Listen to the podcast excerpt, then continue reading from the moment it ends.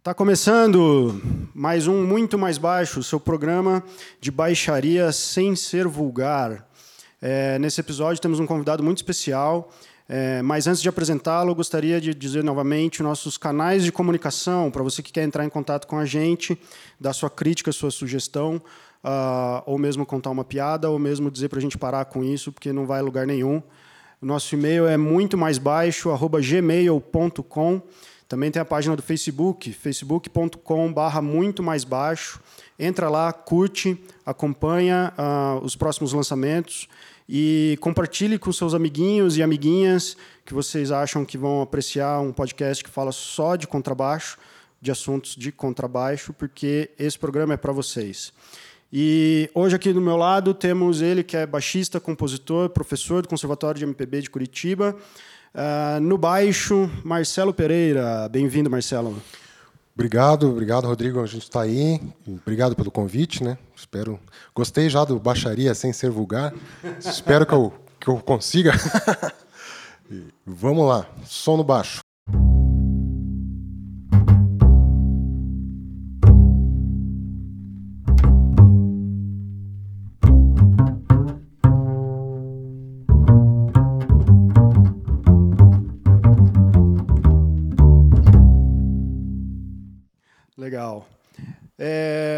Marcelo é um convidado bem bacana, especial, assim, porque ele está atuando na cena curitibana há bons anos, né, Marcelo? É. E tem uma característica, vocês vão ver aí no nome do episódio, é, que o Marcelo é professor de baixo elétrico no Conservatório de MPB de Curitiba e está aqui para falar exatamente disso, da experiência dele como formador uh, e do, desse perfil do curso, uh, que é um curso de formação voltado especificamente para a música brasileira. É, é, muito comum a gente começar a tocar baixo elétrico em, em bandas de garagem, em bandas de rock, é, em ambientes de escola particular.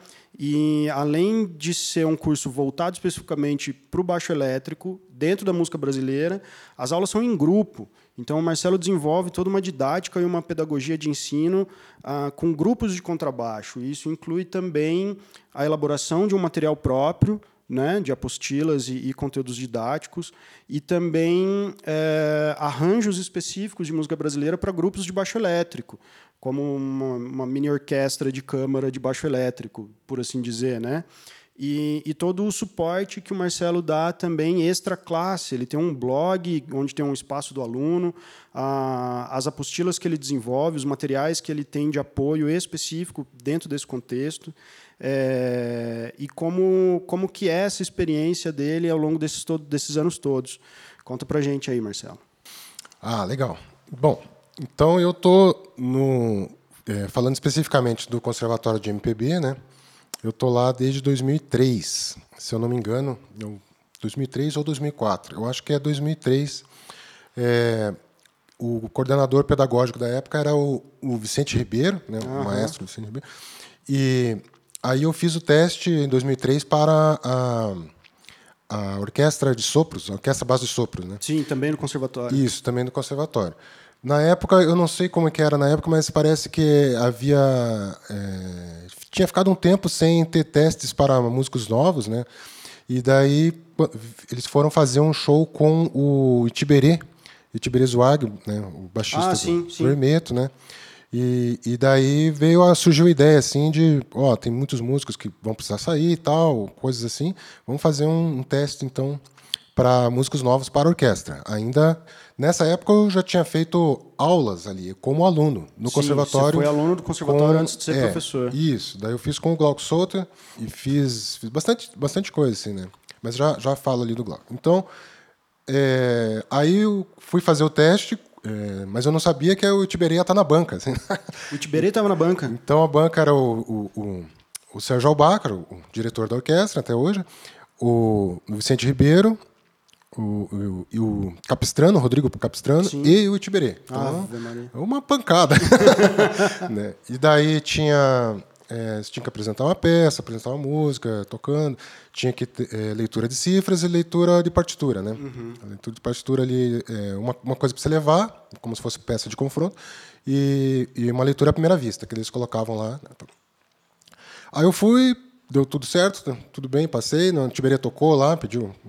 Quando tava, achei assim, acho que foi bem, o Tiberê, não, peraí, vamos fazer um som, som juntos aí, vamos Ah, ver. olha com-. Daí ele foi pro piano e vamos aí, toca e, vamos. e deu tudo certo, graças a Deus. Bom, daí nessa, ne- exatamente nesse, nesse 2003, assim, o, Glauco que estava dando aula lá, ele começa, se eu não me engano, posso estar errado com as datas, mas ele começa a tocar bastante com o Raul de Souza e começa a pintar shows na Europa. E ele não consegue mais dar aula no conservatório e começa, e começa a me pedir para, ó, quebra essa semana para mim, dá essa aula aqui, dá essa aula aqui. Porque eu era um aluno, acho que o mais antigo, assim, né? Né? E eu já estava dando aulas em outras escolas, né? Escolas assim, de, onde você dá aula individual, né? Escola particular, Escola assim, particular, padrão. né, padrão de rock e tal, pop. E daí eu já tinha então prática de aula, eu já sabia como é que ele dava aula e tal, já eu era ali aluno do conservatório de muitos anos e tal. Então eu fazia um sub, um sub de quando ele viajava, eu fazia o sub de professor, né? O que, que os caras estão vendo? Ah, foi essa aula aqui e tal, daí beleza, então vamos lá. E daí nisso, paralelo à orquestra e dando aula, só que sub, não. Aí nessas ele falou: olha, não, não tem condição, não. Estou fazendo bastante shows com o Raul, não vou conseguir voltar, né? pro- Então você é, termina esse semestre aí para mim, né? Termina o Legal. semestre. Aí nessa daí eu fui falar com o Vicente, que eu expliquei, né? daí o, o Glauco já tinha falado com o Vicente. E eu tinha acabado de fazer o teste, então o Vicente estava com lembrando de mim assim, né? Sim, sim, Ah, você é o cara que fez o teste aí com, com o Tiberia lá, tal, né? Não, beleza, então. Aí nessa a gente ficou juntos, depois no outro, em 2004, ficamos juntos, eu e o Glauco dando aula no conservatório. Daí Eu, eu peguei assim como se fossem os iniciantes, né? E ele pegava os avançados, né? Di- Dividimos assim Ah, que legal. é, é, dias diferentes e tal. né? Então, pra quem não conhece, então o conservatório ele é é, são aulas em grupo. Então, ele abre duas vezes ao ano, no começo do ano e na metade do ano. E é feita uma pequena entrevista assim para ver mais ou menos o conhecimento, o nível de conhecimento dos alunos e também os seus horários, possibilidades de horário, uma vez que a gente não tem tantos horários disponíveis assim, né?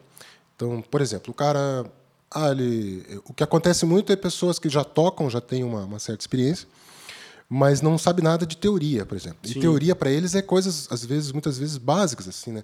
Uma simplesmente acompanhar lendo cifras, né? Sim. Então o sujeito tem dúvidas quanto aquilo, né? E aprendeu tocando de ouvido, aprendeu em bandas e tal. Então tem muitas coisas assim que eh, eles vêm ali para tentar resolver, né? Então esses caras, eh, daí muita gente trabalha muito, então a gente meio que foca à noite, assim, né? Sim, Eh, sim, tenta é. focar à noite e aos sábados assim. Bom, aí com o tempo o Glauco saiu, eu fiquei ali direto no conservatório e, e com o tempo eu fui criando uma metodologia diferente do que ele vinha trazendo, né? Porque eu me dei conta disso aí. É, apesar de ser, é, a gente pensa assim, conservatório, então vai ser o sujeito vai entrar e vai fazer um, um curso, digamos, de alto rendimento, mas eu fui encontrando é, uma realidade de pessoas que estavam bem iniciantes, né? Entendi. É, bem no comecinho mesmo, assim, pelo menos onde eu estava vendo, assim, né? E eu falava assim, então eu tenho que voltar um pouco. Então eu não posso chegar lá, sei lá, de improvisação e tal. Não, a coisa tem que voltar para o sujeito entender o ritmo e tal. né?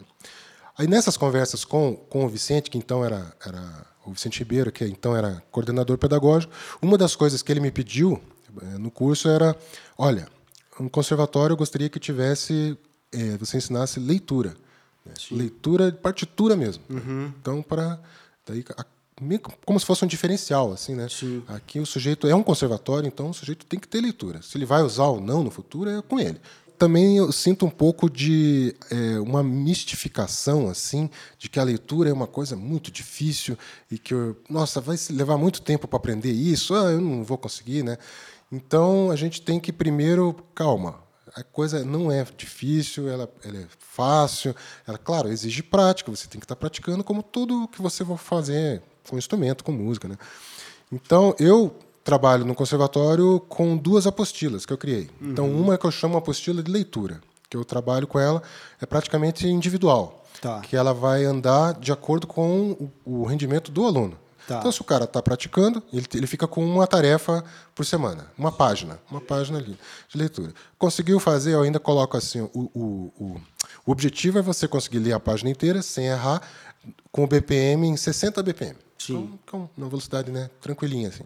Ali eu vou trabalhar bem no comecinho, mínimas, semínimas, né? Então, e desde as cordas soltas, eu começo trabalhando cordas soltas. Legal. Então, não mexe a mão esquerda, eu falo brincando. Você vai ficar só com a mão direita até pegar essa parte aqui, tá? E daí vai acrescentando uma notinha, né? Então, como se fosse eu chamo assim como se fosse a primeira posição. Sim. Então você tem ali somente as cordas soltas, né, e as notas naturais. Conseguiu fazer isso agora que a gente começa a mexer com colcheias, né? Então é uma coisa bem gradual assim, né, que vai entrando com o processo. Então essa rotina tem dado certo, assim. Princípio o cara fica, vixe, né, bastante coisa, pesado, daqui a pouco o cara, pô, tá moleza isso aqui. Aí ele mesmo quer pular umas partes, isso aqui eu já fiz, posso ir lá para frente, né? Então o cara se automotivou assim, né, tá e, é, serve e, como uma autoavaliação né, do, do, dos alunos, assim, é, para também, também, seguir né? em frente. Legal. Para também seguir em frente. Com a leitura, aí ela começa a te ajudar a você explicar é, coisas que daí seria o meu objetivo principal lá no, no curso, que são os ritmos brasileiros, né? Então, para você, sem a leitura é difícil você, pô, um baião é assim, uma, porque o contrabaixo vai trabalhar com uma imitação das células rítmicas que a gente pega dos instrumentos de percussão. Né? Perfeito. Então, é, eu vou adaptar aquilo ali, mas sem a leitura, o cara, como é que você vai explicar aquela pausa de semicolcheia, né? Como é que você vai uhum. explicar aquele acento no 2, né? Uhum. O cara não tem, vai só de ouvido, vai só gravar. Então é importante que ele tenha essa referência visual, né? Sim. Que vai te ajudar, vai te auxiliar. Volto a dizer, se você vai tocar lendo ou não, isso são outros 500. Mas uhum. que você vai, aquilo ali, ah, já saquei. Mas precisa aprender o, o, a leitura e a escrita, né? Como qualquer Sim, linguagem. Como qualquer linguagem. Perfeito, legal. Senão... Tem, que, tem que assimilar mesmo, tanto a parte do ouvido quanto a parte. Quanto a parte. Tem Perfeito. que. Exato, né? E porque depois você pega aquilo ali e você supera aquilo ali, né? Ah, entendi o básico. Você tem um básico assim que você consegue ler, você consegue ouvir depois nos discos, nos shows. Ah, tem uma variação aqui, uma variação ali, né? Enriquece a coisa toda. Uma outra coisa que eu digo, com a leitura, você consegue é, baixar métodos na internet, consegue é, diversos materiais que estão todos escritos, né? então você ganha, ganha um mundo. Né? Sim, uma língua, porque né? é uma maneira de transmissão de, de música. Né? Você é. não precisa estar sempre com um professor do lado ou sempre com uma gravação do lado. Né? Exato. Maravilha. Pô, você tem métodos do Jaco Pastorius, você tem do John Patitucci, está tudo escrito. Né? Você senta lá, tranquilo, né? e, e vai, vai estudando. Né? É, de músicas brasileiras também. Né? Daí de ritmos brasileiros, com isso eu vou trabalhando ali parte de, de repertório, vou tentando trazer é, o choro, né? Tudo voltado para o baixo elétrico também, né?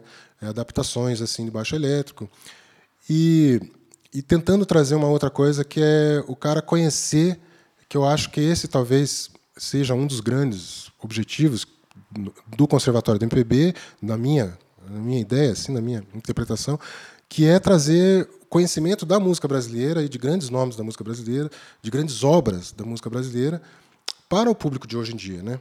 É, porque o cara chega lá, né? A galera sabe, o cara chega lá com escuta Rush, escuta Iron Maiden e tal, o cara não, não conhece um disco do Djavan, não conhece, não sabe quem é o Cisão Machado, não sabe quem é o Luizão Maia, não sabe quem é o Arthur Maia, né? Sim, então você Essa traz não é a só a referência dos, dos artistas, mas também dos baixistas, né? Isso, Legal. esse legado, assim, né?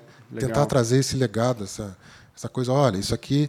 Então, uma outra coisa que eu tenho feito, eu quero fazer mais, é a transcrição. Uhum. Então, eu pego um clássico assim da música brasileira, vamos ver quem é o baixista, e, e transcrevo. Transcrevo tudo. Assim, né? Nota nota, abafadinho, abafadinho. Né? Legal. Né? Então, Todos a, toda a linha com as articulações. Toda a linha com as articulações. Legal, legal. Põe ali, o cara lê, ele vai, vai. Você consegue tocar agora com a gravação original, e você vai sacando e vai absorvendo aquela linguagem, né? Uhum. É como a transcrição do, do, jazz, dos solos do jazz sim, que os caras sim. vão... Você consegue é, entender um pouquinho de como funciona a cabeça da pessoa Isso, que tocou é. aquela originalmente. Assim, Isso. Assim, né? E aí você vai criando a tua própria, né? A tua própria linguagem. Você aumenta o vocabulário, né? Isso, é. Na, Legal. Na, vocabulário. Porque muitas vezes só a, a, você ter as células básicas assim não é o suficiente, né? Sim. Então você tem que mergulhar. Então, por exemplo, eu peguei lá Águas de Março, Luizão Maia, gravação, disco Tom e Elis. Aí tirei tudinho e põe lá na apostila, né? Então, Legal. E assim vai, né? Legal. Então clássicos assim, muito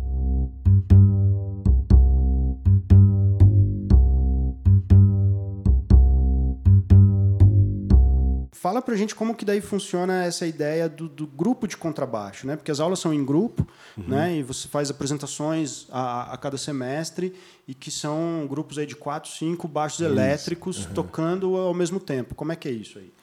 Então, é, eu vou tentando trazer eles para tocar juntos e, e fazer a, a, seguinte divisão. Eu preciso de como se fossem, no mínimo, três vozes. Seria o baixo fazendo o papel do baixo mesmo, do baixista, aí um baixo fazendo a parte dos acordes.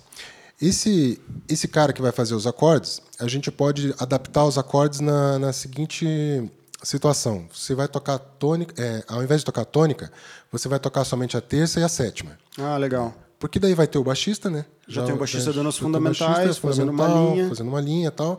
Então aquela ali ela já sugere a harmonia, né?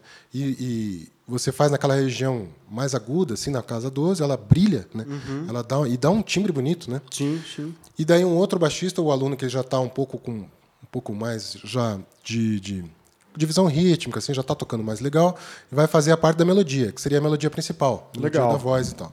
Então é feito, a gente vai ensaiando, com isso eu vou explicando para eles a função de todos, né? Uhum. Todo mundo tem que saber fazer esses acordes. Legal. De preferência todo mundo conseguir tocar a melodia, né? Ah, legal. Então todos ensaiam todas as vozes é. Por, assim, uma rotatividade, uhum. se for o caso. Eu sei que na hora da apresentação cada um vai fazer o seu, Isso. mas todo mundo estuda todas as partes. No mínimo entender o que o outro está fazendo. Ah, legal. Porque às vezes o cara, pô, não consigo fazer a melodia, né? Mas uhum. já, já saquei.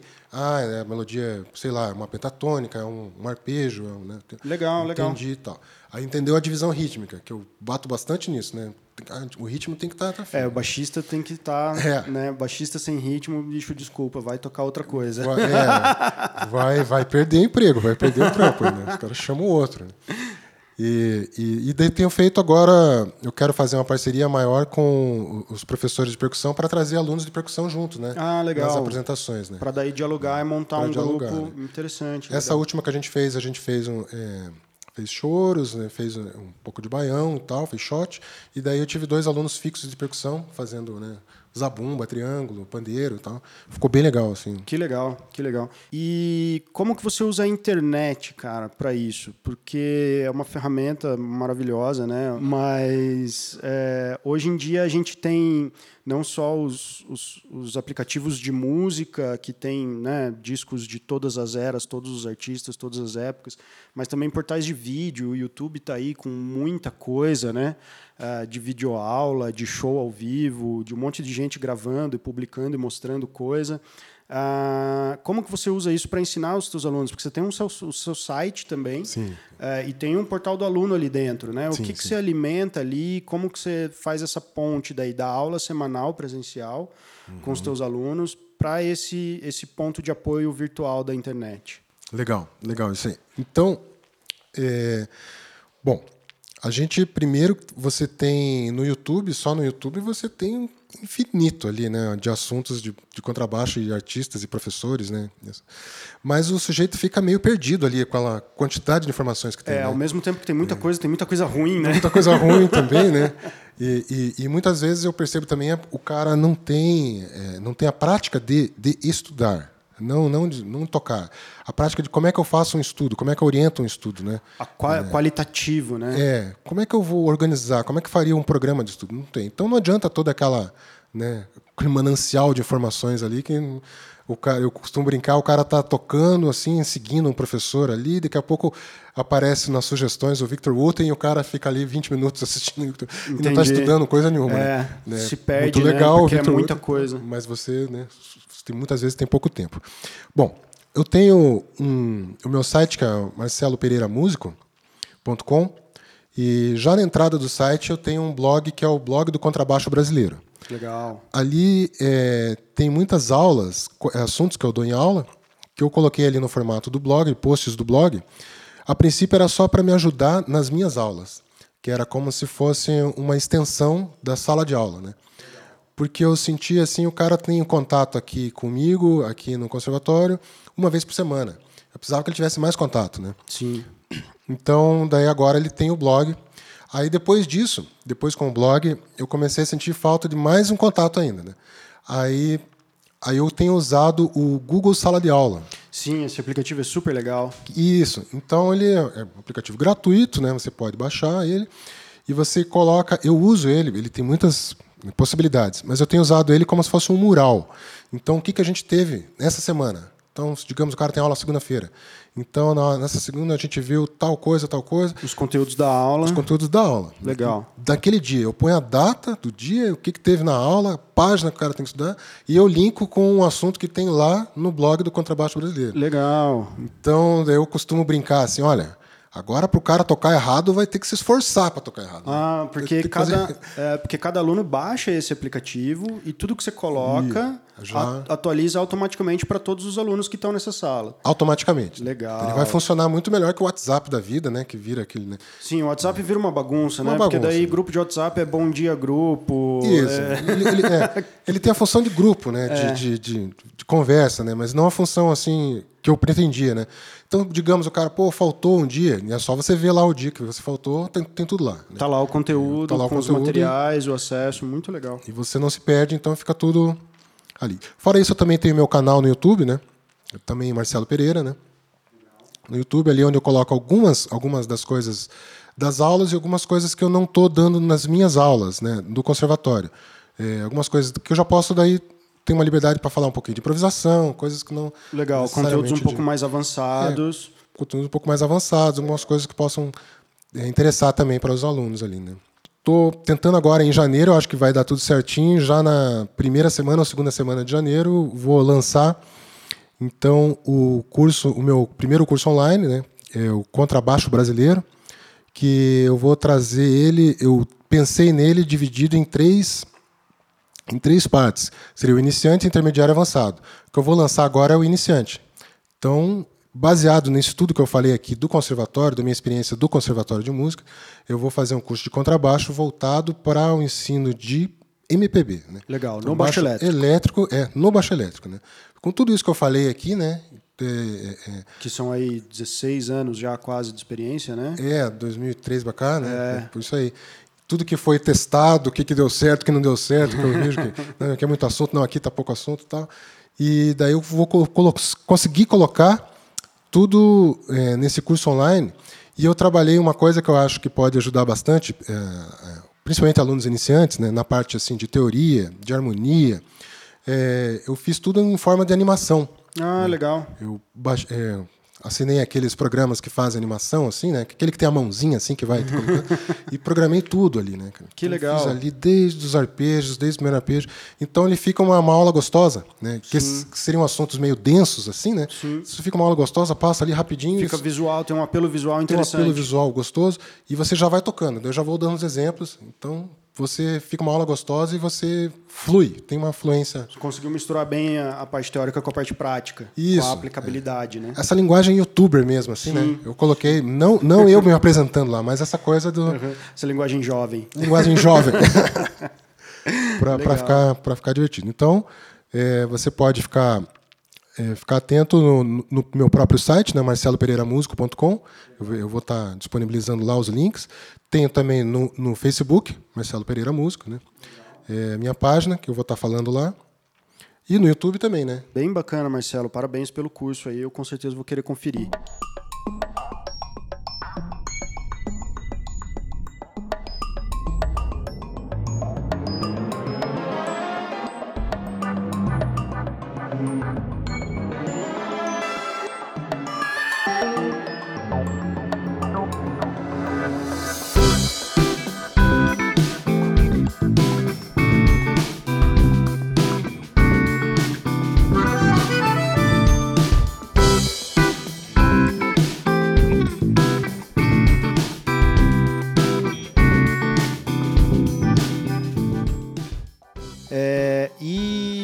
Você também tem um trabalho com a Marina, ah, que é a tua companheira, que é acordeonista, que é um duo de baixo e acordeon, né, o fole baixo. Mas, além disso, tem uma série de programações eletrônicas, não é isso? Isso, Com- isso. com- inclusive ao vivo, né? Manipulação ao vivo e tudo mais. Ah, fala um pouco dessa tua formação de baixista, mas também ah, como que você linka com a música eletrônica. Tá. Com, na verdade, os aparatos eletrônicos. Legal. Bom, então, é, toquei muito tempo bandas de rock, banda de baile e tal. Toquei depois, é, é, toquei bastante tempo numa banda de samba de gafieira, que é Maria Faceira, né? Samba Ah, de sim, gafieira aqui. sim. Daí toquei também uns sete anos na, na Orquestra Base Sopros e tal. E paralelo a isso, eu montei com a Marina, tinha montado uma banda de MPB, né? uma banda de, mais de música autoral. Daí eu tinha uma coisa, pô, eu quero fazer letra também, né? Ah, legal. Não sou cantor, mas queria, queria fazer umas letras aí e tal. Daí chamamos cantores, montamos a banda que é o Baque Solto. Aí lançamos um disco. é, atualmente está um pouquinho parado. E mais ainda, paralelo, daqui a pouco me deu vontade de que queria mexer com música eletrônica também. Então a gente está sempre, né? Querendo fazer alguma coisa querendo nova. fazer coisas novas. Aí eu comecei a estudar bastante essa coisa de- da música eletrônica, porque eu tinha essa ideia de fazer a música eletrônica com é, música ao vivo, assim, né? Você conseguir é, aliar a, a coisa ali do- do- dos softwares, dos loops, né? Do- dos sintetizadores e tocando ao vivo, tocando ao mesmo tempo, né? Legal. Então, no universo da música eletrônica, eles chamam isso de live PA, né? que é você ter ali como se fosse um DJ, mas tem as duas coisas, o live PA e o dead PA, que eles chamam. O dead PA seria praticamente o playback, né? Ah, entendi. Você soltar um playback e você tocar em cima. É, mas ele já tá pronto. Mas ele já tá pronto, né? Então, muitas vezes o cara só põe um efeito assim tal e os músicos ficam tocando ali, que é um dos mais comuns assim que tem, né? O live PA é o cara manipular a- a- ao vivo, né? Então, eu- daí não tem duas apresentações iguais. não tem. Então Legal. isso ele se aproxima da música orgânica, né? Que a gente chama, Sim. né? Então uma coisa da linguagem do jazz, do blues, que o cara não vai tocar igual de novo, não vai, né? Não, não, acontece uma vez, né? Acontece Naquele uma vez, tempo. né? A próxima vez vai ser diferente. Que legal. Seja pro bem ou para o mal, mas vai ser aquilo ali, né? E então eu consegui construir assim diversas pistas que eu chamo de com, é, com diversos loops de bateria, diversos loops de baixo, diversos loops de, de- de- de camas de guitarra, pads, teclados, sintetizadores. E eu tenho na cabeça assim a forma da música, na parte A, a parte B, eu tenho harmonia na cabeça, né? Então, daí eu tenho uma controladora, que é, ela é aquelas que a gente chama de plug and play. Então você põe e já controla tudo que está no software. Então eu não preciso ficar olhando para a tela. Né? Eu olho só para a controladora e para a Marina, né? E a Marina tá tocando um acordeon e um uma controladora também, que é um legal. teclado. Então parte vocês dois estão manipulando eletronicamente. Isso. Então quando eu tô tocando, ela manipula. Quando ela tá tocando, eu manipulo, né? Que legal. Então isso a gente conseguiu fazer. É, lançamos um disco que é o Lounge, o Fole Baixo Lounge, Fole de acordeon mesmo, Fole e baixo. E a gente chegou a tocar em Viena, né? a gente teve um convite em 2014, né? Fizemos um show lá desse, desse projeto mesmo, né? E aí, como é que foi a recepção lá em Viena disso aí? Foi muito legal porque, é, volto a dizer, a gente mexe com música brasileira, né? Uhum. Então, música eletrônica, mas tinha um acordeon fazendo um forró ali em cima da música eletrônica, em cima dos beats, daqui a pouco uma bossa nova, né? E, e, é sempre, e música brasileira é sempre é, é- é um mistério para os caras, assim, né? É diferente, né? Por mais que você tenha uma batida eletrônica, assim, tal, é, é como se fosse um refresco, assim, algo novo para eles, né? Então, e quando a gente encontra pessoas assim, músicos brasileiros no exterior, eles estão sempre falando, é, o negócio, o músico brasileiro, o cara quer que você toque música brasileira. Então, e muitas vezes o músico brasileiro vai lá para tocar o jazz e tal, e acaba, pô, tá todo mundo aqui tocando jazz, né, cara? é, né? pois é. gente do- da Itália, gente, né, mas música brasileira, os caras, né? Então, uma re- receptividade muito, muito legal, muito bacana. Depois a gente fez também na Itália, numa cidade chamada Salerno, que é ali no, no litoral. A gente tocou esse repertório com uma em em uma igreja, o que eles chamam de igreja desconsagrada Uau. que é, é quando o prédio, assim, que era a igreja, assim, deixou de ser, né? A igreja saiu dali, não tá mais alugando aquele prédio e tal, daí eles desconsagram para a igreja poder- utilizar, ela é consagrado. Eles desconsagram, daí pode ter. Então daí tem lá, tinha festas, assim, coisas com DJs, coisas com, com hip hop e tal, daí a gente fez lá também um, Virou um centro de eventos. um assim. centro de eventos. Que interessante. A gente fez ali ah, o nosso eletrônico brasileiro, assim, com. Daí tinha um outro brasileiro fazendo é, grafites, né? Legal. um super artista, assim, o Ch- o Chesco, um super artista que ele consegue desenhar aqueles painéis assim em questão de segundos, assim. Que legal. fantástico. A gente tocando e ele fazendo ao vivo, assim. E foi, foi uma experiência muito bacana, assim, com, com essa parte do eletrônico. Aí, ultimamente, a gente gravou um EP. Aí, que é uma, uma nova uma nova proposta da ideia era a gente trazer mais vocal, né? Não deixar mais só tão instrumental. No nosso disco Lounge, a gente fez ele totalmente instrumental, mas colocamos duas músicas com, com a cantora, com a Juliana Cortes.